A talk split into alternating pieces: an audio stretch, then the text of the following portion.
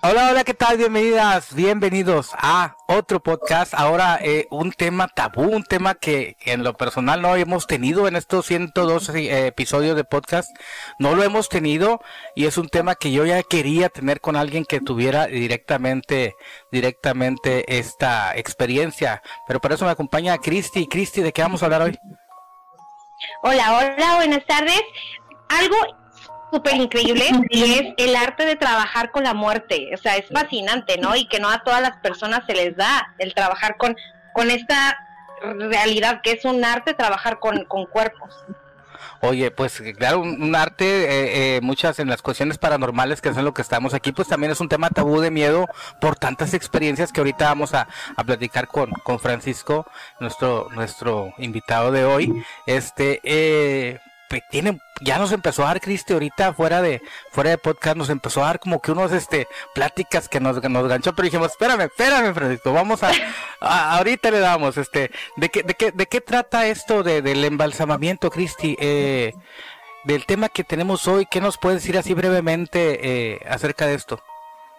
Pues fíjate que, o sea, empieza que desde tiempos de los egipcios, o sea, el, que prácticamente a, los emperadores, los, los relativamente lo que hoy llamamos como momias, este, cómo, cómo utilizaban ciertas técnicas para, para ponerles un vendaje, utilizando ciertas técnicas, eh, vendajes de lino, este, ciertas gomas, para que tuvieran mayor durabilidad en sus cuerpos, que prácticamente que para ellos era el conservar el, como el cuerpo eterno, prácticamente.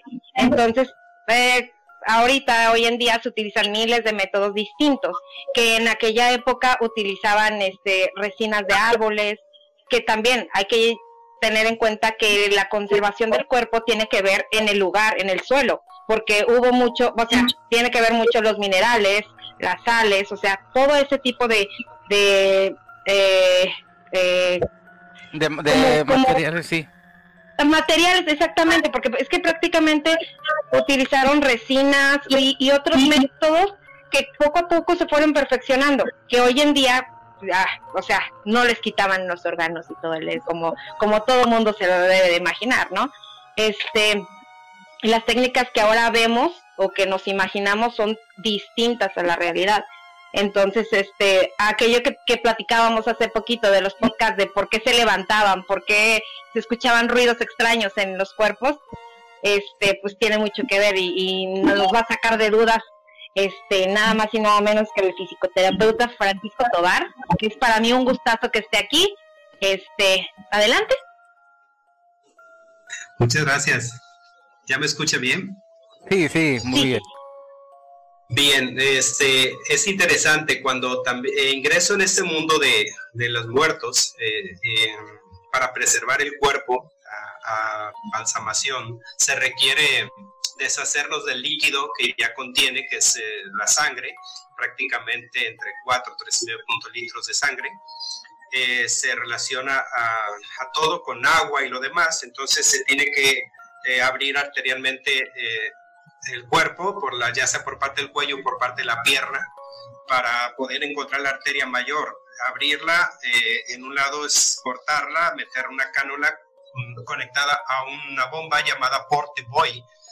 Esta bomba se conecta, es un transpirador, aspira, uno transpira y el otro introduce líquido, al mismo momento que abres la arteria para que esté drenando toda la sangre y el líquido eh, del el formol se mete, la fórmula está entre un litro de formol por 10 litros de agua para que pueda el cuerpo preservarse. Si te pasas de ahí, por eso puedes ver cuerpos morenos, sudorosos, ah, incluso pueden este, en ese momento ver, la gente cree que está sudando porque está vivo o cree que lo, que no saben, ignoran eso. O puede derramar líquido por los oídos, por sus ojos, y la gente cree que está llorando, cree cosas, empiezan ahí las cosas. Pero a través de este mundo se me hizo tan interesante la embalsamación porque todos los misterios y todos los tabús que estaban ahí enredados los conocí en persona. También sé que cada cuerpo es diferente dependiendo del peso, eh, su textura.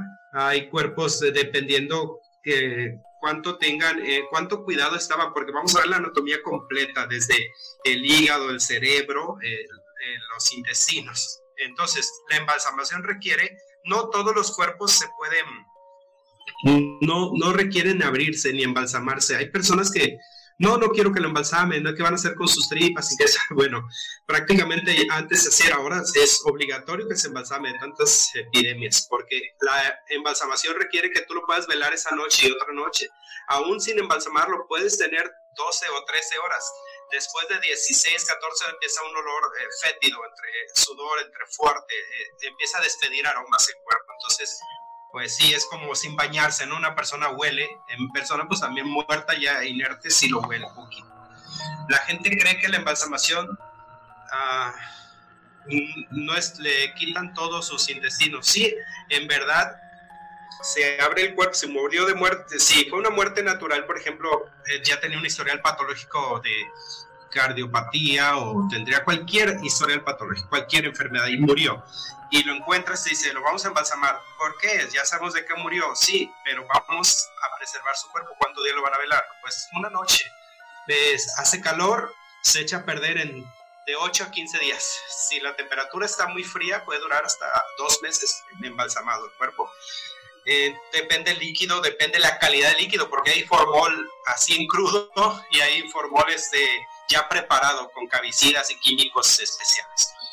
Cuando esto lo aprendo, es una, tienes el cuerpo en contacto directo, vas al hospital por él, te lo llevas, llevas el cuerpo, llevas la esencia fresca, caliente de ese cuerpo, va a un lado de tu carroza, o sea, lo llevas a la parte de atrás, llegas a la funeraria ya sea medianoche, sobre todo cuando llueve, imagínate, déjenles un cuento, que mi primer cuerpo fue un muchachito de 14 años, muere ahorcado, y una nota, entonces ahora hay que ir por él, deja una nota a los familiares. Tú llegas por el cuerpo, lo ah. subes, te lo llevas en una mortaja, que es una bolsa para cuerpos. Entonces, o en Estados Unidos es así, pero aquí en México es una sábana, una camilla y va para allá. Llegas a, al horno, bueno, al, crematorio, pero llegas al cuerpo en balsamación, que es el, el anfiteatro, un cuarto especial. Lo pones en la plancha eh, tienes que, se entrega el cuerpo, si lo recogiste a las 11 de la noche, se entrega a las 3 de la mañana, porque el proceso es entre 3 y 4 horas para dejarlo bien. Entonces, llegas al cuerpo, dígame. Yo tengo una duda. Yo escuché que eh, ustedes no realizan la necropsia, ¿verdad? Ustedes nada más, o sea, es directamente el em, eh, embalsamamiento. Sí, es correcto. La necropsia lo hace el forense cuando la familia reporta Mm, el cuerpo como estaba desaparecido, por ejemplo, y llegan y está en, la, en el coroner, está, digamos, que es la, este, aquí donde se encuentra la fiscalía, donde está ahí. La una cosa así, ajá. CEMEFO, no, no, gracias, la palabra. CEMEFO llega y el forense dice, bueno, le vamos a hacer la necropsia, que es abrirlo en Y, en Y, y empieza a sacar, primero saca el hígado y luego el cerebro y empieza, este, el cráneo se abre con una sierra llamada striker de diamante, se abre el cráneo, se saca el cerebro, se le toman muestras del cerebeloso y cosas así, se hacen las muestras patológicas y dice, bueno, murió envenenado o consumía drogas de hecho, y una sobredosis o un infarto, cualquier cosa, entonces el familiar se entera. El forense a, final de cuentas, como en todos, pone lo que le pega la gana, ¿no? Entonces, sí, lo llevan el cuerpo y tú dices, bueno, pues que murió de eso y es todo, porque se basan al, estudio del médico. El médico ya dictaminó muerte cerebral, este, infarto, este, asfixia o lo que sea. Si hay una enfermedad patológica, sí la sacan. Una preguntota. Eh, ajá, una preguntota. Bueno, previamente ya habíamos tenido una charla. Eh, ¿Usted trabajó eh, lo que es el, el en este oficio aquí en México o en otra parte? En México inicié en, en, una funeraria llamada San Rafael y tenía un horro crematorio. Ahí cremamos y embalsamamos al mismo tiempo. Se embalsamaba y luego posteriormente lo iban a cremar al día siguiente. Francisco. Eh, la cremación de ese rollo. Francisco, oye, una preguntota, ¿no? Está, yo estoy así anonadado. Una pregunta. ¿Cómo, ¿cómo, ¿Cómo es que, a ver, no, eh, este, este, oficio, digo, es como todos, pero ¿cómo alguien eh, se acerca a este, eh, tú te acercaste por casualidad, entraste a este oficio por casualidad, conociste esto por, o por curiosidad o porque sentiste que era una vocación? ¿Cómo alguien puede, puede acercarse a, a este oficio que, que, no es como, como cualquiera o como la mayoría? No, el ver un cuerpo, una tienes que nacer con un cierto sentido de digamos que no tienes que tienes que tener una mente muy abierta a, muy abierta a la morosidad de ver, o sea, primero la curiosidad de ver y luego hay gente que es muy asquerosa al ver sangre, al ver, imagínate el olor de, vómitos, excrementos, sangre pegada o lo que sea, entonces es increíble cómo puede soportar. Si está echado a perder de, de días engusanado y tiene o está quemada la piel, huele, huele terrible. Tienes que tener ya te, que ese don. Digo, perdón, digo, eh, usted me consta, digo, existe esta dualidad en, usted de que tiene eh, eh, esta gran profesión de ver la belleza del cuerpo humano, o sea, literal al momento de trabajarlo, y cómo es que, que al momento de, de, en su tiempo, porque ahorita creo que no lo ejerce, ¿verdad? De ser embalsamador, ¿no? O sea, ver esta literal de extremo a extremo. O sea, ¿cómo, cómo fue esa inquietud? O sea, fue como nos dijo anteriormente, de empezar como chofer con esa inquietud, porque definitivamente no todo el mundo estamos aptos para esos oficios. No, prácticamente no. Este, aún tengo un hermano trabajando ya 10 años ahí, no puede acercarse a los muertos. Conocí personas increíblemente dueñas de funerarias enormes en el estado de Jalisco y le tienen un temor terrible a los cuerpos, se lo juro, y son dueños de la funeraria, tienen miedo a los muertos, favor. Dime, ¿tuviste, ¿tuviste algún, o sea, en su momento cuando ya realizabas esto, hacías alguna especie de ritual o, meditación para poder, no sé, algún como respeto, dices tú, algún como, respeto, un, proceso hacia el cuerpo, o, nada más era, en nombre de Dios tuve un maestro, tuve un maestro muy fuerte, este, un maestro, lo admiro mucho, este, Alfonso Arias Rico, lo pueden ver en Facebook, donde sea, Alfonso Arias es un embalsamador nato, lógicamente, es, es un empresario de la marca, este, busquen Olse o buscan la marca Olse o ellos manejan ahorita otra marca muy fuerte eh, de, de, químicos para embalsamar cuerpos. Ellos, él inició así y él fue mi, mi tutor, mi maestro, fue mi, el que me indujo a, esa, a ese mundo. Eh, él me preparó para eso. Después se abrieron cursos en el laboratorio y yo pues entré a los cursos de diplomados en laboratorios de balsamación. Hoy ellos tienen diplomados en laboratorios de, de balsamación, es, su compañía, es muy grande, eh, su compañía de Olse se llamaba, pero ahorita tener otro nombre, no recuerdo si Café Pri Café Pri o Café Pri, algo así, Café Pri un nombre sí. Él se llama Alfonso era Rico, lo pueden ver ahí en este, y ellos se dedican a dar clases de embalsamaciones internacionales. Y él fue mi, mentor. Eh, cuando yo entro al cuerpo y veo mi primer cuerpo por primera vez, este, lo que me teme es que se me echa a perder, ¿no? Lo que yo no sabía es que sí tenía que hacer un cierto permiso o ritual de eso, porque ¿qué crees que en la noche sientes esa energía y lo ves, lo ves aquí presente? Eh, incluso puedes sentir lo que, que, se mueve o cómo está dentro de la tumba, porque tienes un contacto totalmente directo con esa persona. Y su energía no se va, se mantiene rondándote y te está viendo una y otra vez. Oye, está interesante.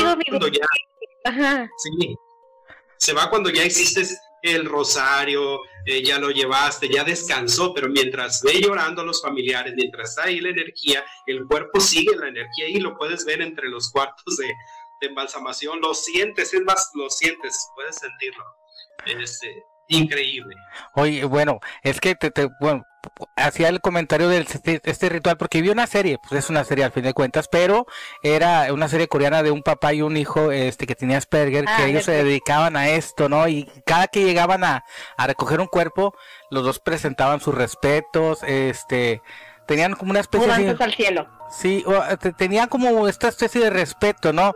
Que imagino que obviamente como en todos los trabajos hay quien sí lo hace y hay quien no. ¿Verdad? Por eso era, era, era la pregunta.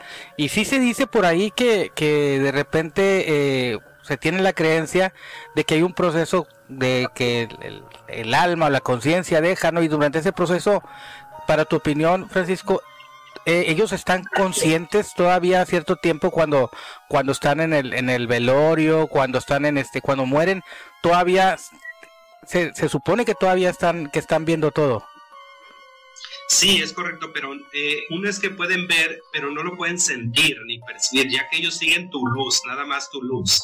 La luz que tú, el calor ese que sientes, ese, es lo que percibe el, cuerpo. Eh, eh, sigue tu luz a través, no te ve ya, ya no te ve. Eso ya te ve cuando pasa a otra dimensión, que le llaman la dimensión donde ellos ya no son prejuzgados, sé, ya se lo dice la, las escrituras o lo que venga, pero eso no lo sabemos. Por eso, ¿a dónde van los muertos? ¿Quién sabe dónde van? Pero sí se ellos ven tu luz, no puedes. Hay cámaras que captamos en Los Ángeles donde yo pude ver en mi cuarto, yo dormía a un lado del anfiteatro, o sea, tenía que pasar el anfiteatro para dormir en mi cuarto, tenía que pasar por el refri, mi cuarto estaba enseguida. Wow. Eh, ahí dormía en Los Ángeles, California, embalsamé para Latinoamericana, una funeraria muy grande, ahorita se llama Intercontinental, ahí en eh, Los Maldonados, los dueños de unas funerarias muy grandes aquí en el estado de Jalisco y en todo México. Y ahí embalsamé para ellos. Pero el arte de embalsamar es preservar un cuerpo lo más parecido o lo más limpio en su pelo, en su ropa, en su maquillaje, en su piel, a como cuando estaba vivo, como cuando está dormido, vaya. está dormido y, cuando tú ves a una persona dormida, puede, su inconsciente te siente que lo ves, te está puedes, eh, no puedes abrir los ojos, pero sientes que te miraron un cuerpo ya no, una persona inerte ya no, tú lo estás viendo demasiado, pero esa imagen se te graba. Pero ya con, eh, con 5.000 cuerpos en 13 años, pues ya no puedes, no te acuerdas de ninguno, pero te acuerdas de los últimos. Eh, hay cuerpos que sí te graban demasiado, demasiado, demasiado por el tipo de muerte que tuvieron, por el tipo de vida. Ah. Dime, ahorita que mencionaste un poquito de, lo del alma que tú, que, que se llega a ver, o el espíritu, ¿crees que es dolorosa esa separación entre, entre que el cuerpo, o sea, la persona, el cadáver, al momento de, salir y darse cuenta de su realidad, por así decirlo, eh, supóngome que es el proceso de ver la vida y ver la muerte al mismo tiempo. ¿Te ha tocado ver alguna, así que tú digas, chin, esto, así como dijiste, él, ellos no se van hasta después del rosario, digo, cada quien sus creencias, sus, eh, todo el rollo, ¿no? Muy respetables, por supuesto. Pero te ha tocado ver así que tú digas, como comentaste de la, de la cámara, este, en este caso, así, o sea, ver que tú digas, sí, eh, realmente lo que vi sí era el desprendimiento, o lo que vi era ese, digo, es, ver ese shock que hay, Sí, sí es posible, claro que sí. Si tú practicas ver, eh, por ejemplo, si te quedas viendo al frente tu vista que es de 360 grados, te puedes ver hacia allá, si volteas tus ojos, pero hay veces que tú ves que algo pasó cerca de ti y se vio como un reflejo de algo, o sea, una, pero es alguien que pasó cerca de ti, lo pudiste percibir. Así es que yo te estoy viendo, por ejemplo, en esta posición, pero no te veo tu físico, no, nomás veo tu silueta. Nada más, pero te estoy viendo. Entonces tú estás sentada viendo la tele o estás en algún lugar y pudiste percibir que alguien estaba ahí y no estaba, pero lo viste, en realidad lo viste. Son el cientos de personas o almas que están, ya que somos seres tríos, cuerpo, mente, espíritu, y no se van, depende lo que hayas tenido que hacer, ya que todos venimos a cumplir una misión, vaya, tenemos una misión, a ayudar, a servir, pero depende de esa misión, los puntos que hayas hecho, buenos, malos, pues se queda aquí, de verdad, se llama la conciencia Entonces, así como la hiperconciencia, ¿no?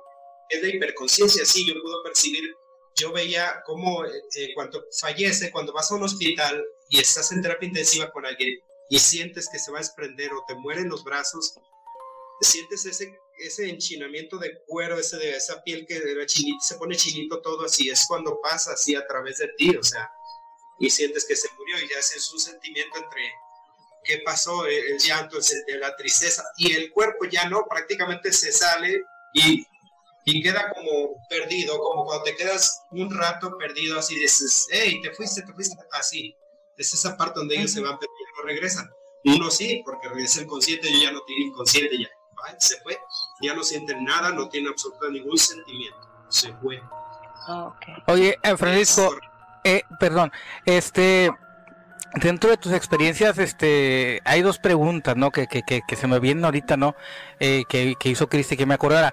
Eh, sí es muy variada cuando, por ejemplo, tú vas y los, ibas y los recogías en su expresión. Digamos que, que en algún momento viste que unos tenían expresión de calma, otros de dolor, otros de, de angustia. Sí, sí es posible, o sea, sí te tocó ver eh, sus expresiones, su última expresión en vida. O sea, sí, sí te, llegó alguna que te marcara que dijeras, oye, mira esto cómo murió así. Qué interesante pregunta, fíjate Tony, es correcto, sí es verdad, te agradezco mucho esa pregunta porque eh, dependiendo, en vida incluso lo puedes ver, en vida, una persona que va a morir, he atendido pacientes, por ejemplo, hoy en la mañana y murieron a las 3 de la tarde, o sea, en unas 5 horas después, y pude percibir cuando lo atendía al paciente, eh, me pasó eh, hace poco en un, cerca de aquí, atiendo a la paciente y ella ya está enferma y ella me agradece, pero ella mira que alguien se sienta al lado de ella y dice, vete, vete de aquí, ¿qué haces? Mira, quita ese hombre de ahí. Y los familiares, ¿quién? No es nadie, mami, no es nadie. Y yo percibo que la señora lo ve, pero yo le creo a la señora, pero no puedo entender a los familiares que no, pero no puedo meterme en ese rollo y decir, entiendan, ya se va, pues no puedo decirlo. Y ya me avisan más tarde, ¿saben qué? Se acaba de, falleció mi mamá, pues, ay, ya siento. Entonces, me ha pasado una y centenar de veces que hablan con alguien, a, lo ven. Me pasó con mi madre, incluso, ah, ah, ya veían a, sus familiares un día antes y, y dice, ah, ya cuando decía, es que ya, ya lo estoy, ya vienen por mí. Y yo, sí, es correcto, yo le decía a mi mamá, es correcto, sí, ya vienen por usted. Y cuando estoy con un paciente y está hablando, y yo voy a decirle al paciente, tu mamá ya van por ella. A veces sí me atreví a decirle, sí, tu mamá ya va por ella, este, no hagas la lucha ya. Pero no, no puedes decirlo incluso porque lastimarías a, eh, relájense, todo está bien. Sobre todo cuando es fractura de cadera, cuando la persona ya, ya está débil, pues sirve percibido. Y la angustia, dolor, el cuerpo, cuando llega el cuerpo está arrugado aquí, no es por su anatomía, es porque mucho dolor, sobre todo cáncer eh, de estómago, cáncer, depende de la muerte. Eh, depende de los familiares. Por ejemplo, si los familiares eran muy desapegados, o sea, que no iban a visitarla y viviendo en el mismo estado no la veían. Otros, este, con dinero y ya nunca los veían, otros pobres, pero no superaron nada, siempre le quitaron todo lo poco que tenía y se queda con esa angustia. Niños pequeños, este, hijas, este, mamás solteras, eso el cuerpo lo percibe y se queda con esa imagen, así se quedan boca abierta, ojos abiertos, eh, frente arrugada, otros con sonrisa incluso. Eh, depende la postura hacia atrás, a un lado, y tú lo percibes como embalsamador. Esa sufrió mucho, e incluso las manos, eh, cuando es mucho dolor, este, eh, el cuello hacia atrás, de muchas partes que puedes ver la boca chueca, muchas cosas que percibes cuando el cuerpo lo ves ya en el último momento. Como embalsamador, tú haces el trabajo del forense, el forense te deja un batidero, tú tienes que dejarlo bien. Y no te dicen, quiero una foto así como estaba mi familia. Y tiene 80 años y tenía una cuando tenía 40. Si, oiga, pues traiga una reciente, es que no tengo. Y tienes que hacer como una, un mono ahí, ¿no? ¿Y qué tal si se quemó o se perdió parte de la piel? En los, tienes que restaurarlo otra vez. Sí, es increíble ese mundo. Hay que ver todo, un montón de químicos y es un arte, tú ya lo dijiste, Tony, es un verdadero arte, ya lo es un arte increíble. Creo que, que, prácticamente el servicio de ustedes es darle la despedida digna, ¿no? A, la persona que, que, con la cual están trabajando, porque así como lo menciona, de, de que les dan la fotito y cuando ve el muertito, pues no, no empata lo que era o lo que digo, porque me ha atacado, ¿verdad? Este, pero digo, ahorita que regresando un poquito, este, a, acerca de las facciones de las personas, ¿Te ha marcado a ti en particular, perdón, a usted en particular, este, algún gesto así de alguna persona que ya sea accidente, algo que tú que usted diga, chin, este, no me la puedo quitar aún de la cabeza? Sí, claro, me pasó con una este, salvadoreña ahí en Los Ángeles precisamente, eh, que estaba maquillándola, ya después de embalsamada, ya el papá tenía que llegar ese día a ver a su hija, pero yo tenía que presentársela al papá, que tenía prácticamente 10 que no veía a su hija. Entonces, cuando la asesina el esposo a la muchacha de 27 años, eh, era un cholo, un pandillero. Yo vivía en el este de Los Ángeles, donde hay pandillas la 13, la 16, las 18, o sea, pandillas súper peligrosas de la Mara o salvadoreño. Entonces ella salvadoreña se enreda con uno de ellos y la asesinan, Le enterran un, le entierran un pequeño desarmador en el cráneo, o sea, tenía oh. me la llevaron por aquí, le rajan esta parte de, de la piel, peinado donde le una igual que de lo que estaba en la caja para que no se vea la y. Y estaba maquillándola cuando eh, hago ese ritual prácticamente, hola, mira, ya va a venir tu papá a verte, este, ya tiene mucho que no te ve, mira, te quiero presentar para que te veas bonita y te veas presentable, eres muy bonita. Yo hablando con el cuerpo, cuando estaba rizándole sus pestañas, eh, automáticamente me, abrió los ojos, yo tuve que dar un cabezazo, me abrió los ojos enfrente así, eso se me marcó. Ay, wow. Abrió los ojos, o sea, se le desprendió la, se le despegó el párpado. Entonces tienes que agarrar una con la loca y pegarlo una con la loca. Porque allá en Estados Unidos hay unos ojales de plástico con dientitos que se le pone y así se le pega. Cuando no todo es necesario, es solo el que tiene muy flexible, pero ya el que está muy tieso, muy duro. Pero con una gota con la loca, con mucho cuidado, porque me pasó que me dije de traer las pestañas del, tenía que, las pestañas me quedan los, tenía que pelito, ¿no? Para que puedas ver ahí que tenía pestañas, pero entonces ese día me abrieron los ojos y esa imagen, imagínate, se me grabó bastante. Pero porque le, yo, lo, yo, lo, eh, yo lo relacioné con que pues le estaba hablando al papá y en ese rato me abrió los ojos, sentí que me impactó, de verdad, entonces con temblando las manos le cerré los ojos y ya dije, ya si los abre ya es otra cosa, dije, ya no va a ser bueno, no, ya no los abrió, pero todo el, santo velorio estuve viendo cómo que no los abrieron, o sea, que los van a despegar, pero yo en, lo que viví, el papá le platiqué esa acción y bueno, el papá lloró, pero lo tomó el papá como un regalo, ¿no? Que supe quisiera verlo, hubiera querido verlo, pues, como última acción. Pero fue Dime, ahorita que me perdón, ahorita que mencionaste que, bueno, fue malo, o sea, si es malo, ¿te tocó ver algo malo que tú dijeras, esto eh, en mi religión o algo por el estilo se me hace eh, increíble, ¿no? O sea, como existe lo bueno, existe lo malo. ¿Te tocó ver alguna situación así? Le tocó. Mm, sí, este, sí me tocó, me tocó, claro, este, con una religión, los ortodoxos de cristiano de la luz del mundo. Eh, eh, cuando peleas tú, este, tú eres de la luz del mundo, pero tu esposo, por ejemplo, es este, o tu novio o tu familiar es cristiano, apostólico, es católico, eh, cualquier X, pero prácticamente peleaban la, la religión. Era un pastor que se despedazó con el tren, quedó nomás prácticamente sin cabeza, pero quedó la cabeza muy completa, el cuerpo se destrozó. Me lo, puse en una bolsa para presentarlo al familiar y llegaron los de la luz del mundo y luego llegó los otros cristianos, todos quisieron verlo en diferentes áreas, las familias, pues. Y hicieron un ritual para, para poder despertarlo, porque una de ellas habló que Jesús se había levantado de la tima, entonces dice, va a levantar, se tiene que levantar, se va a levantar. Y me dijeron, se hablan y empiezan a hacer un ritual, una oración y se va a levantar, se va a levantar. Y eran las, y ellos hacían unas oraciones impresionantes, algo así, y llegó el pastor, el jefe, y vamos, adelante, lo agarraban, no lo agarraban ellos con el poder, ¿no? De que yo me imaginaba que se iba a levantar, pero él nomás una sábana sobre la camilla, en la capilla de velación, y yo dije, pero no pueden, no se dan cuenta que está destrozado prácticamente todo su cuerpo, ellos nomás veían el cuello. Yo lo tenía bien tapadito, así pues, hasta lavadita su cara, ¿no? Peinado para que lo vieran bien, porque la cabeza estaba intacta. El cuerpo es el que no servía. Cuando yo veo eso, me dan ganas de abrir la bolsa. Miren, o sea, no, ella estaba contra su fe, contra yo esperando, de verdad me iba a levantar. Es que nunca dormí, ese tuve que, este, porque la viuda me toma del hombro y me dice, la viuda, con una sonrisa, los papás me dicen, joven, no se preocupe usted, él va a salir caminando por su propio pie de esta, de esta funeraria, de ese recinto. Le dije, gracias, toda la noche sentado en un sillón viendo mi muerto así cabeceado y pero me lo metieron en la cabeza de verdad y sentí horrible de verdad esto es algo que sí no te lo puedo decorar que no sé cómo explicarlo pero sí es increíble bueno, bueno eh, hay otro Ah, pues sí, oye, ¿qué, qué, qué, qué, en qué predicamento te, te, pusieron? Porque tú perfectamente, científicamente, sabes que es imposible.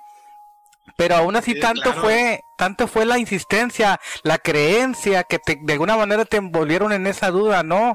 Este. Sus familiares, pues otra gente, pues sus familiares.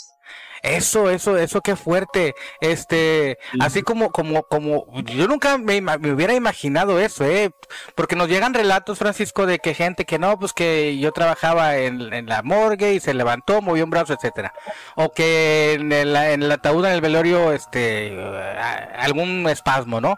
Pero tanto así de que llegar y hacerle todo esto a ser impresionante.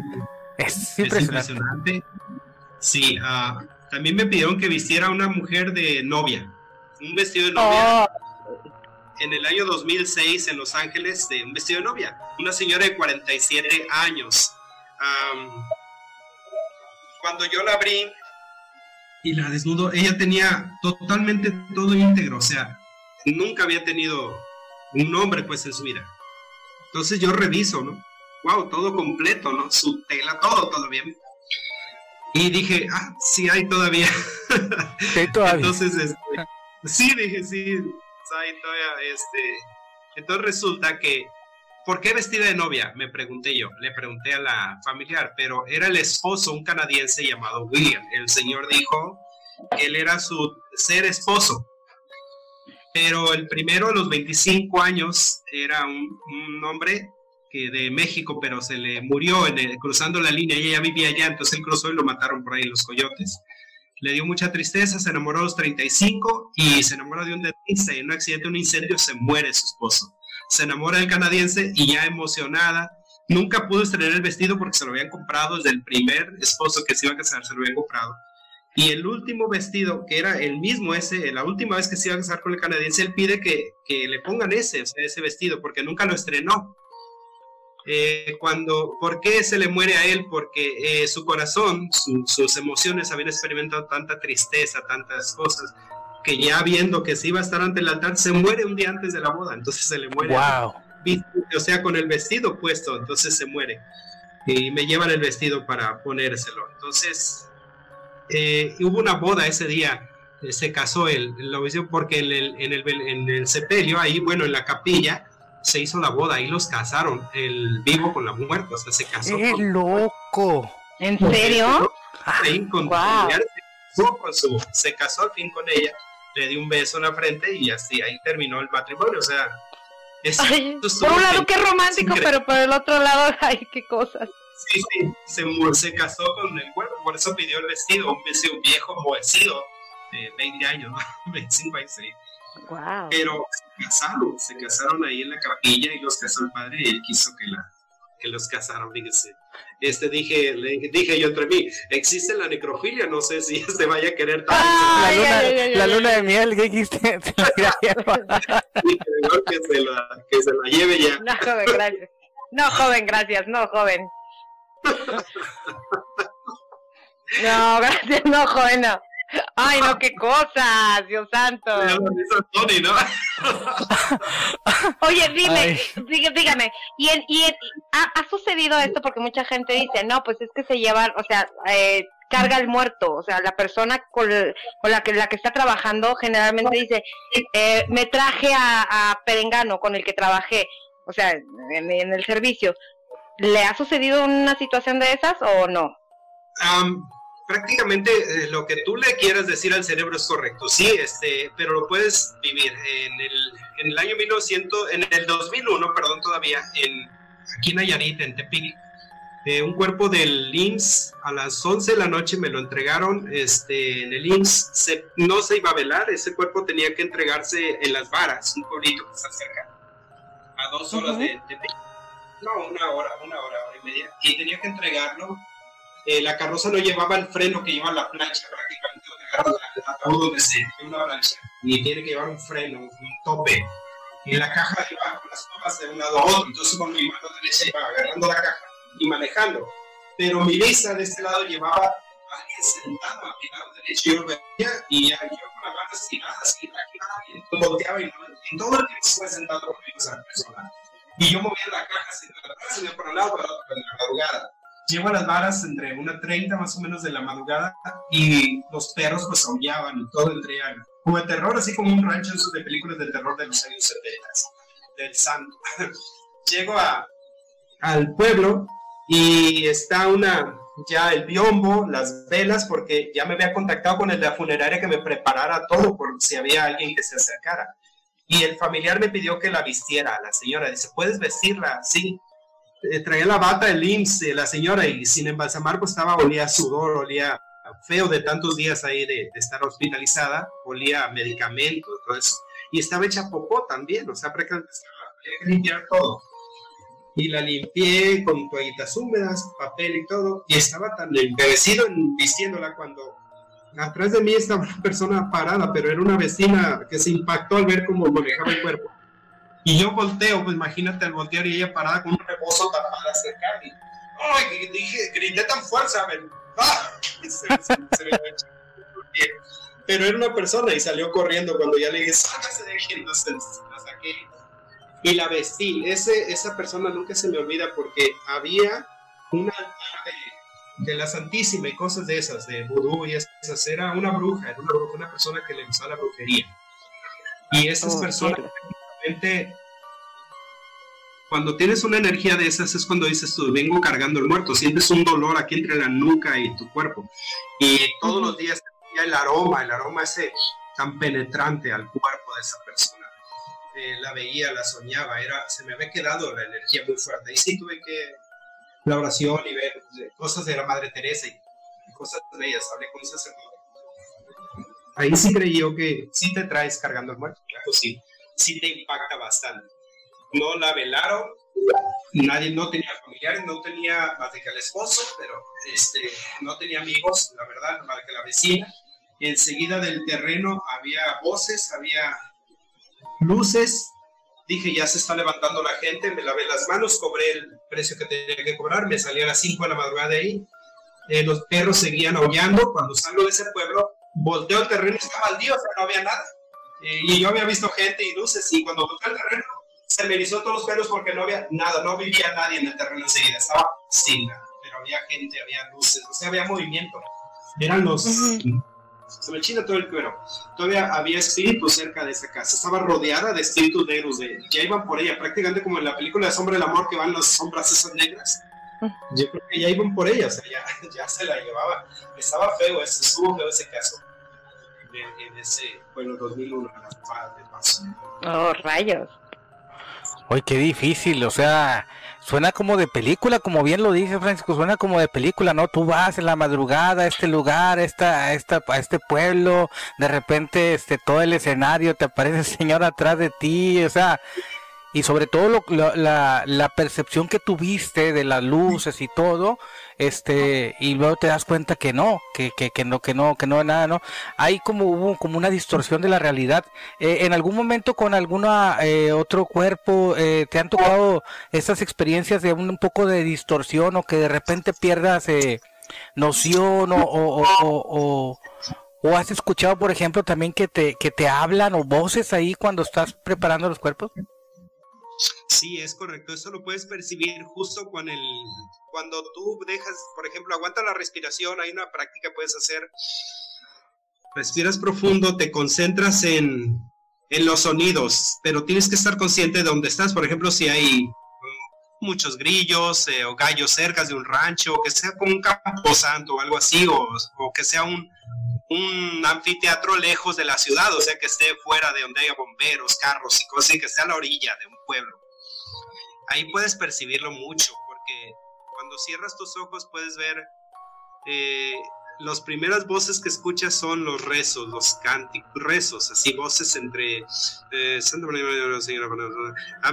y llantos, gritos, eh, lamentos, si lo escuchas, por supuesto que sí. Si tú le das prioridad a que entre en ti eso, los vas a crear más fuertes. Si los ignoras o tratas de ignorar, los vas a tener aquí como un zumbido de, hola, hola, hola. Y sí, pero no te puedes apaniquear, aunque tu adrenalina está al 100, el miedo lo traes, está tu corazón palpitando tan fuerte que puedes sentir que sí hay, sí existe eso, por supuesto. Estoy totalmente convencido. Dígame, ¿y en algún momento los ha soñado ya cuerpos pasados, o sea, en algún momento de toda su trayectoria, en algún momento te has topado, se ha topado con, con en sus sueños con esas, esas personas? O sea, obviamente con en la última situación, o sea, cómo los termina, cómo los termina, no cómo se los encontró o como sea. Sí, no, no, no, para nada, no los sueño, no, son muchos, es como ver tantos pacientes y después de 15 días ya no me acuerdo casi a quién atendí, no, prácticamente no los, no los vuelvo a ver, los sueño otras cosas, pero otros cuerpos, otras personas que murieron, pero no, no lo, en sí la muerte en sí no, siento que no se siente, pues no, no la vas a sentir. Oh, oye, Francisco, ah, yo bueno, te voy a hacer esta pregunta, se me quedó hace ratito. Yo vi hace como no sé cuántos, 5, 10 años, no me acuerdo, ¿no? Este, en Puerto Rico, que un, un chico se, había fallecido y, y, la familia pide que lo preparen y que lo pongan arriba de una, de una moto, ¿no? Que hagan este tipo de, de preparación como para su velorio en lugar de que sea en una, en una caja lo ponen sentado en una moto. ¿A ti te tocó que te hicieran alguna petición rara dentro de, dentro de todo esto? ¿Qué, ¿Cuáles son las peticiones más como que más inverosímiles que te tocaron? Sí, extravagantes que te han tocado. Sí, claro, me, me, tocó, lo recuerdo bien, con un muchacho de Puebla. Él se vino en el año 1982 a Los Ángeles eh, a la edad de 16 años pasa en el año hasta el 2000 y pico, 2005 prácticamente, él es gay, pero no se da cuenta la familia que es gay, se viene huyendo de la familia machista, del padre machista, que es, entonces prácticamente sale huyendo por su, pues vaya, que, es su, su estatus Preferencia. Eh, sí, es sexual. Entonces viene a Los Ángeles y se convierte en un gay y ayuda a la comunidad donde vive, o sea, hace, trabaja muy duro y, se hace un gay, un líder de, de un club gay este muchacho fallece, se suicida por, por amor, por cualquier se suicida con cuatro Red Bulls y 16 desembriones, o sea, y dos naproxeno. Se tomó 16 desembriones juntos, dos naproxeno y ocho Red Bull, o sea, juntos. Por cierto que hasta un Monster, había ahí una bebida Monster. Entonces le da un infarto instantáneo. En, se los tomó en seis horas, o sea, en seis horas, a la séptima hora por ahí murió como después de seis horas. Eh, el cuerpo lo encontramos y lo increíble es que el papá le mandamos a hablar porque nosotros nos encargamos de hablarle a todos los latinos eh, o familiares de latinos que mueren. Le hablamos al papá a Puebla y el papá le comentamos que es gay, que vive en una comunidad gay. Entonces él decide, todavía con su necedad, dice, pues sabes que voy a, yo no lo quiero gay, mi hijo era hombre y lo quiero velar como hombre.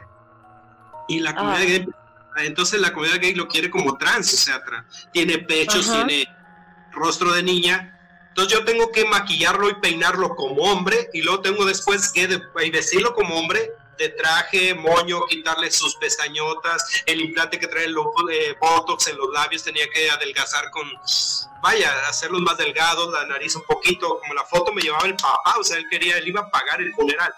Entonces decide la comunidad gay unirse y dice, ¿sabes que lo queremos como gay? Entonces queremos velarlo dos noches. Un día lo velamos como hombre y otro lo van a velar como gay. ¡Wow!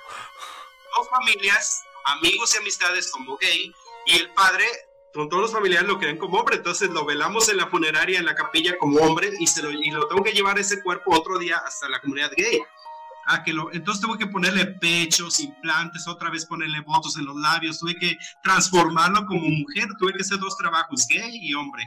Entonces me dio tanta tristeza y le dije al padre ese indignadamente, le dije, ¿quieres que te lo corte y te mando los testículos, toda la parte genital, te las mando para allá, si quieres lo entierras tú allá en esa parte. o te lo parto con directamente desde la frente hasta abajo, te doy la mitad para allá del corazón, o como tú quieras, pero no puedes hacer eso con tu hija, le con tu hijo o hija. Acéptalo, o sea, tienes que reunirte con esa familia, estarían orgullosos sus amigos de ver la familia con ellos, como voluntad. Wow si el Señor dice, no, a mí no me importa, a mí ya que se lo lleven y aquí que se quede, yo ya vine a velarlo como hombre, yo quería verlo como hombre. O sea, es una, es increíble, tuve que transformar un cuerpo dos noches, velarlo, o sea, como hombre y como gay, o sea, al mismo tiempo como hombre y como mujer, una mujer y un hombre, hubo dos velorios, una niña y del mismo cuerpo, o sea, es increíble. Wow, esto, esto sí para que veas que no me lo esperaba, o sea, si tú me lo platicas, o sea, que alguien te lo dijo, a lo mejor digo, nah, no es cierto es verdad, tú en Los Ángeles sucedió. Y eso es lo más, como que lo más este eh, random que te ha tocado, lo más es, extraño de lo que, de lo que te ha tocado. Bueno, en cuanto a mi trabajo es así, eh, a mí la y experiencia sobre eso fue en San Francisco, me atraparon en el 2006, ah, me echaron, pero como ya tenía que venirme hasta el 2008, más o menos 2009, eh, todavía no podía venirme, todavía no juntaba el dinero para lo que yo quisiera para, para venirme, pues todavía no estaba preparado. Y me agarró la migra, por eso se agarró en con un ID falso, yo me llamaba Sam Lin en Los Ángeles, ah, debido a que domino el, idioma oriental, eh, creían que era, pero no, rápido me encontraron que era mexicano, entonces me echan a Tijuana. me echan a Tijuana, entonces en Tijuana, por ahí me dice la funeraria, no te vayas a casa, vete a la funeraria San Juan, de Tijuana, la San José, perdón, a San José, saldrá un cuerpo en dos días para acá, a San Bernardino entonces tú te vas a venir en el cuerpo. Le dije, ¿cómo en el cuerpo? ¿En la carroza? No, dentro del ataúd. En el A ver, a ver, a ver, a ver, a ver. No, no, no, a cruzar Estados Unidos dentro. sí, se pasa cualquier cosa y puedes usar armas, ropa, lo que quieras, o sea, porque vas abajo del cadáver, o sea, se pone una plancha en la, en la carroza, en la plancha, Ajá se toma el peso del cuerpo, se hace una acta falsa, por decir así, porque si, el peso del cuerpo es de 120 kilos, pues póngale 60 eh, kilos, ¿sí? pero con mi peso le pones, si ves el cuerpo es 120 más mi cuerpo, pues tienes que subirle 80 kilos más, como que está gordito. Entonces, si está flaquito, pues subirle peso con el mío. Entonces, yo tenía que pusiera una caja especial, ahí las fabrican, fabrican una caja de madera. De doble fondo de doble fondo. Yo me puse la parte abajo, boca abajo, con un hoyo bajo la, para poder respirar abajo en la caja. El cuerpo me lo pusieron una, una plataforma de triplay, una tablita. me lo pusieron encima, ya embalsamado tieso, sí. Yo sentía como pues podía equilibrarlo con mi espalda porque se iba moviendo. Entonces, dentro del ataúd pasé a las 4.45 por Tijuana, por la, por la línea de Tijuana hacia eh, San Diego San, Fernando, San Diego, por ahí en, eh, Estados Unidos, en la línea. Paso de Tijuana, Estados Unidos, bajo la caja, o sea, a las 4.45, donde hacen el cambio los de la migra. Esa fue la experiencia más. Pasé no dos y media horas para llegar a la, a la funeraria. Duré dos horas y media dentro del ataúd, del casket, para llegar a, a que me sacaran del otro lado. O sea, pasé dentro de un ataúd a Estados Unidos, bajo el cuerpo. Esa fue una experiencia increíble. Qué bárbaro, eso, eso sí ya me dejaste ya, ya eso es como, eso es como que las, es que mata, ¿verdad? No, o sea, ya, ya, este, yo creo que ya, no había, no, ni me lo imaginaba, fíjate. Tanto así es mi asombro que ni me lo, ni imaginaba que fuera posible eso, o que alguien, no solo que fuera posible, que alguien se atreviera a hacerlo. Sí, sí hay quien se atreve, se toman fotos en el ataúd, me he tomado fotos así como, a ver cómo me voy a ver, y, y ay, ay no real así Sí, está mega loco. Hay ataúdes de 8 mil dólares, 15 mil dólares de, doble fondo, con cristales, con aire acondicionado, luz, o sea, todos los aditamentos de un ataúd de mega lujo, como las tumbas de, del panteón de acá de el que está en Culiacán, el más caro del mundo, ¿no? El, sí, ajá. Donde están los narquirios, ahí. Por ahí donde está la gente. Sí dígame, ¿y, y en, en, en, alguna experiencia nunca le tocó estar en, en este en, el área donde estuvieran obviamente más cuerpos y que en algún momento aparte de los movimientos que generalmente por la expulsión de gases, porque por ejemplo yo no sabía que una persona, que si es una mujer en este caso, si está embarazada, por la potencia que, que generan los gases, puede llegar a expulsar el bebé. Yo no sabía eso. Este, eh, en, algún momento le tocó a usted así tener al ver la reacción de un cuerpo al, momento de los gases? O sea, que, usted dijera, eh, no, eh, lo único más que me pasó más, más fuerte, eso, eso no, no me pasó, le pasa casi a los de, a los que recogen, los que ya la ambulancia los llevan al, al, al, al CEMEFO. Al CEMEFO. Sí, cuando yo voy al hospital a recoger a una persona de muerte a las 4 de la mañana, llego yo después a las 6 ya amanecido y me llevo el cuerpo envuelto en su sábana, ya los familiares no se encuentran ahí, me lo llevo al cuarto frío, la temperatura obviamente es muy fuerte. Eh, allá en Estados Unidos, eh, no puedes ver la, el acta de función, no la puedes mirar. Aquí en México sí, lo primero que miras, murió de ese, pero allá no. Allá no te das cuenta, por eso es más peligroso, hepatitis, cualquier cosa, o tuberculosis, cosas que puedes este, percibir o transmitirte a ti si no te proteges bien. Eh, llevé el cuerpo de esta persona y a las puras 10 de la mañana, una vez que la temperatura bajó de 6 a 10, pero ella había muerto obviamente a las 4, 5, 6, 7, 8, 9, 10, 5 horas o 6 después despierta porque había muerto de ataque epiléptico. Entonces yo no sabía, entonces es el lamento, el grito porque despierta, no, nomás no grito fuerte con sonido, gritan como así de, como un suspiro, oh. abre tomando aire y luego la bolsa pegada en su cara, como que alguien la está asfixiando, como taja. Ay, yo sentí, yo escuché el ruido porque ya estaba embalsamando otro cuerpo. Cuando escucho en el refri ese sonido, abro y la señora estaba moviendo, moviendo la cabeza como entonces, ¿En serio? Sí, eso me pasó. Entonces tuve que, en shock, tuve que hablarle a la, a la dueña eh, temblando, me, le dije algo, se está, se está moviendo un cuerpo, dice, no te preocupes, una serenidad, me dijo, no te preocupes, es catalepsia, y yo, de verdad es un ataque sí, pero lo tengo aquí, ah, sácalo, sácalo, llévate al hospital rápido, llévatela, y tuve que sacarla y hablándole y hablándole, y la señora, y tuve que, aunque murió ese mismo día, pero no murió de catalepsia, murió de infarto, o sea, pero, pero prácticamente despertó con la temperatura, vaya. Wow. Eh, sí, wow. Estoy, sí estoy encantado. Que ahí. qué increíble que despertó ahí y no despertó como muchos en, la, caja. Ajá. Sí, sí, en la caja. Ya, tierra, eh. Despiertan bajo la tierra, eso es real. Oye, ¿qué, qué, qué, qué? Ese es, otra, no me está sorprendiendo, Francisco. de verdad, es que es demasiado. O sea, y, y, esta señora que, que despertó de, de, la muerte, ¿te mencionó alguna vez algo? O sea, ¿te, te, te platicó, o sea, te, habló o solamente se quejaba? O sea, ¿no hubo, no recobró conciencia en algún momento de, de, tiempo y espacio de dónde estaba? Esas personas me comentan, sí, tuve que, tuve esa curiosidad, tuve que entrevistar para ver qué había pasado, te queda la curiosidad, qué pasó, o sea, fui a verla, este, platicó con los, platiqué con los familiares, ella dice que llegas a, llega a una área donde está ella visualizaba un hoyo, eh, como el, hoyo negro del espacio, así. Eh, una, Un hoyo negro, el, agujero negro que le llaman. Pero dice que volaba, ella andaba volando, flotaba. Cuando flotaba vio muchísimas personas conocidas, todos le saludaban como, oh, la conocían muy bien, muchísimas personas. Y le hacían que viniera, que fuera, que fuera, entonces tuvo que bajar a verlas pero dice que no, que escuchaba los gritos, mamá, regrésate, mamá, despierta, o sea, tenía, y sentía cómo se elevaba, pues lo estaban resucitando prácticamente, es lo que, entonces despierta la, ella, la, la, alcanza a ver a sus familiares como un, sería como una petición de ella, no sé, los familiares empiezan a platicar y dice, yo vi gente que me hablaba, están vivos, pero ella, los familiares creían que los veía ellos ahí, pero no, era lo que trataba que veía más allá. Yo lo había vivido ya lo había platicado una vez con mi madre que ella ya lo había visto en, su, en otros familiares, ella lo había visto. Y dije, ah, es verdad, quiere decir que sí viajas a otra dimensión, sí existe, sí existen dimensiones donde no sabemos dónde, pero es interesante que yo lo eh, viví por voz de propia de los hijos de esa persona.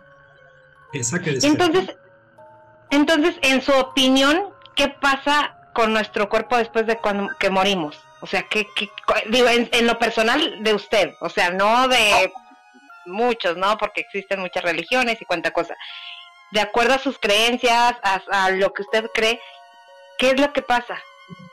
Prácticamente eh, cuando te preparas, porque no estamos preparados en sí, pero cuando te preparas para morir, que tú dices que ves la muerte de una manera supernatural, eh, y estás eh, muy metido en el, en el, área de la oración por el cuerpo, por las personas, eh, hay un nivel de conciencia. Mm, si tu conciencia está súper, eres una persona, o sea, no te metes en problemas, ayudas, sirves a las sirves de servicio, le serviste a todo el mundo, estás como consciente o serviste a tu papá o a tu mamá o perdonaste todo, está súper cool y tú bueno, estoy preparado, ¿no? Y lo ves como entrar a una película, como entrar a un, a un lugar donde te vas a divertir, donde te vas a pasar bien. Eh, yo en lo personal, así, una conciencia, yo hablaría de conciencia, conciencia tranquila, relax, adiós. Lo bien vivido, bien vivido, y lo no vivido está perfecto. O sea, una vez que Una vez que tu día se agravió o el problema ya está grave, una vez que lo viviste está bien, pero el hecho que lo sigas recordando, entonces no ha pasado, ¿no? Entonces tienes que dejarlo ir. Una vez que ya, ya pasó. Adiós, adiós, adiós. Eso, la muerte eso me recuerda mucho, eh, eh, Francisco, no sé si te ha tocado, obviamente yo creo que sí, que lo relacionamos mucho con la gente cuando va a un velorio, los que llegan generalmente haciendo una escandalera son los que traen la, conciencia con el difunto un poquito más, este, que quedaron muchas cosas, ¿no? Y verán, y, los que están más tranquilos son porque los que tu conciencia está tranquila con el fallecido. Esto te tocó ver, me imagino. Tony, es correcto, es correcto Tony. Fíjate que los familiares que, que más allegados están tan súper tranquilos, sonrientes, sirviendo, porque dieron todo al último, pero el que no la veía, la peleó los últimos días, le alegó algo material, algo que no, uy, está arrastrándose, chillando, arañando, gritando, peleando con todo mundo, eh, grite y grite, llamando la atención porque se siente abandonado, totalmente sola, ya que el único más valioso que tenía era esa persona. Y grite y grite, llamando la atención, pues. Llamando la atención. y entonces, ¿cree, cree, usted que, que, es necesario, digo, con estos tiempos que estamos viviendo, que sería necesario prácticamente educar el hablar con, con los niños ah, en esta época acerca de la muerte? O sea, de, de que tiene que suceder. Lo puedes practicar no directo con, con la muerte, lo puedes practicar cuando les pase un accidente de, grave, con una cortada de puntos, una escalabrada, eh, un desmayo repentino de alguien que le den ataques en la familia. Eh, llévalo a hospitales de niños especiales con ataques, síndrome de niños con eso para que le agarre conciencia. Llévalo, dale una vueltecita, háblale de, pues, de la policía, el trabajo que hace, o sea, hazlo consciente de una manera que realista no directamente con el que se va, porque no lo va a entender, la verdad no lo entendería. No lo entiende ni siquiera cuando sale de viaje dos días y ya no te ve, no lo entiende, te va a preguntar dónde fuiste, dónde estabas, no lo va a entender. Y te va a extrañar los primeros minutos, a rato sigue jugando, pero ya cuando no te ve nunca, pues es igual, nunca te lo entendería si se lo hablaras. Mira, él ya se fue, ya no, no te lo entendería. Háblale de otras cosas. Genial. Hoy ya nos queda un par de minutitos. Se a mí se me fue bien rápido. Me quedé con muchas preguntas. Este, pero esperamos, este, tengamos, tengamos otra vez, Francisco, porque mire, yo estoy así, anonadado. No sé tú, Cristi. Sí. No, sí, yo desde el primer momento que, que, que conocí a este gran señorón, me, me sorprendió de muchas maneras, me sorprendió de muchas maneras porque efectivamente trabaja con energías y este y, prácticamente ahora me reafirma que su servicio, lo, lo que él ejerció es este dar una, una despedida digna a las personas que ya se fueron. No, yo creo conociendo la dualidad, ¿no? O sea, la dualidad de, en cuanto a lo científico, a, lo físico, pero también con esa parte que conecta él con todas las terapias que ya nos contó que son bastantes. Eh, Fisicoterapeuta, Reiki, ¿qué más? ¿Qué más, Francisco? Eh, es máster en Reiki, sueco, de terapia física y rehabilitación, geriatría, eh, higiene de columna, nutriología, neurolingüística, eh, acupuntura, ¿verdad? Y soy médico en medicina del deporte. Wow, pues muchas gracias Francisco, este me agradó bastante esta plática, eh, aprendimos mucho y las experiencias sobre todo, ¿no? Ya tenemos que contar más adelante. Sí, es, increíble. Gracias a ustedes por su tiempo y por haberse tomado la, pues sobre todo a Cristi, que fue la de la idea, y me sorprendió cuando vi el mensaje de que tenía transcomunicador. Dije, un transcomunicador siempre quiero conocer uno en persona, vaya, pero bueno, que me tocó por Zoom. Me va a tocar conocerte en persona, Tony, para darte una terapia. Será un placer atenderte, de verdad. Muchas gracias. En cualquier de la República, no sé, que te des el tiempo, Por medio de Cristi nos reunimos. ¿Qué te parece, Cristi? No sé, un día que Tony se atreva a darse una terapia. Sí, sí, sí. Bueno, pues muchas gracias, eh, Cristi, Francisco. Nos vemos, espero que les haya gustado esta, este gran personaje que, que tenemos como invitado. Gracias, Francisco. Que les vaya muy bien, buenas noches. Gracias. Hasta pronto. Pronto.